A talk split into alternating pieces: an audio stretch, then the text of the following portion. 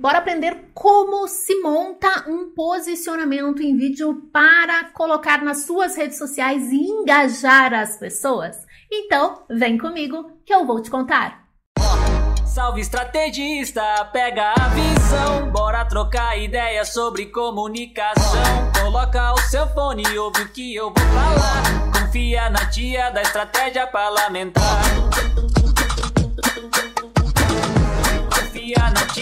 Estratégia parlamentar. Seja bem-vindo, seja bem-vinda ao canal Estratégia Parlamentar. Eu me chamo Gisele Metter e ajudo você a melhorar as suas estratégias de comunicação e marketing político no mundo digital. E hoje nós vamos falar de vídeos de posicionamento para as redes sociais.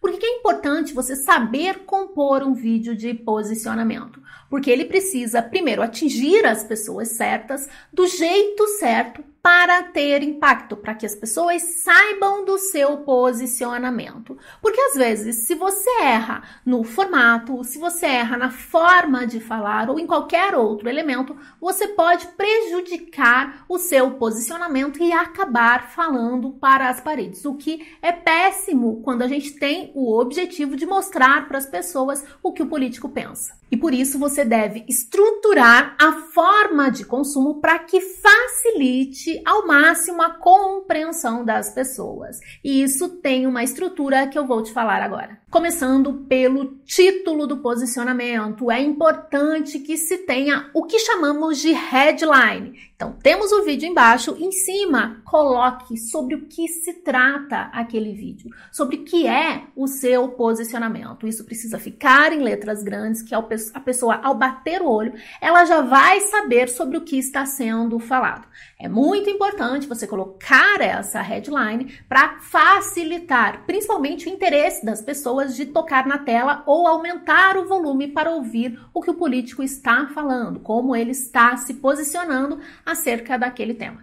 Você pode usar também algum título que chame a atenção, que faça com que a pessoa queira aumentar o volume ou parar ali o feed para ver o que o político está falando. Então aposte nisso, não esqueça, não é somente um detalhe, é uma forma de você capturar a atenção da pessoa para o seu posicionamento. O segundo ponto é trabalhar uma frase de impacto já logo no começo, no início do posicionamento. É o que a gente chama de ancoragem, para fazer com que a pessoa se interesse ainda mais. Você entende que é uma construção de interesses que você vai fazendo para ir puxando gancho para a pessoa parar e prestar realmente atenção, eu utilizei a ancoragem no início do vídeo quando fiz uma pergunta e te chamei para assistir a esse conteúdo. É mais ou menos por aí. Pensar numa frase de impacto que faça com que a pessoa se interesse, ou seja, tem que ser uma frase útil para ela, principalmente para ela, porque redes sociais é sempre sobre o outro, é sempre sobre o cidadão e nunca somente sobre o político. Se você pensar dessa forma, vai aumentar muito mais a probabilidade que você seja ouvido e compreendido e mais ainda, até apoiado no seu posicionamento tendo uma boa headline, tendo uma frase de impacto, o outro ponto que você deve trabalhar é a importância desse posicionamento, do seu posicionamento, principalmente do seu posicionamento para as pessoas. Elas precisam entender por que é que você está se posicionando dessa forma. E aí que você começa a apresentar provas sociais. Se eu vou falar sobre um posicionamento acerca de algo da cidade que precisa ser melhorado, de repente se eu trouxer imagens daquilo que eu estou falando,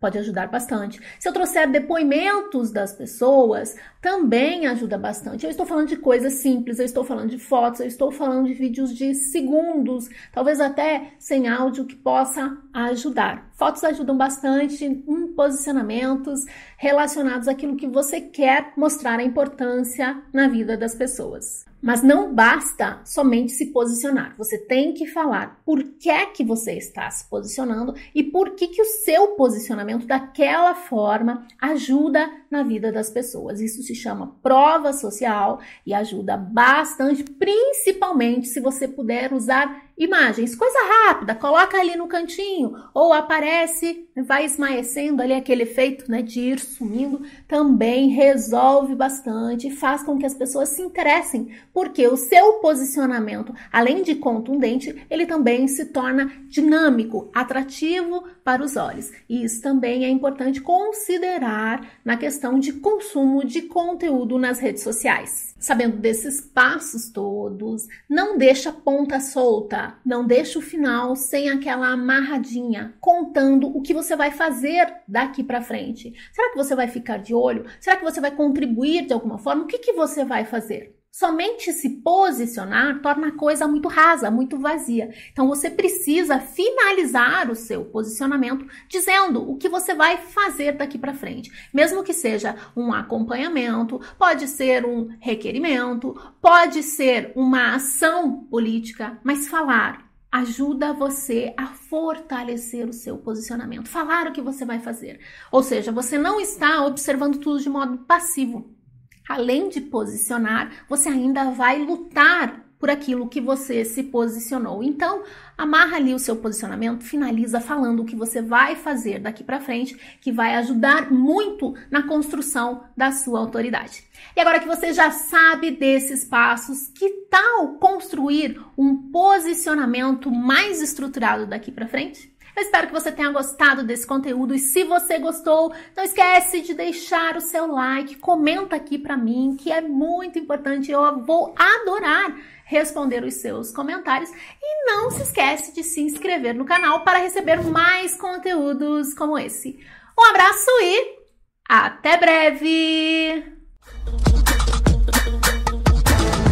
Confia na tia da estratégia parlamentar.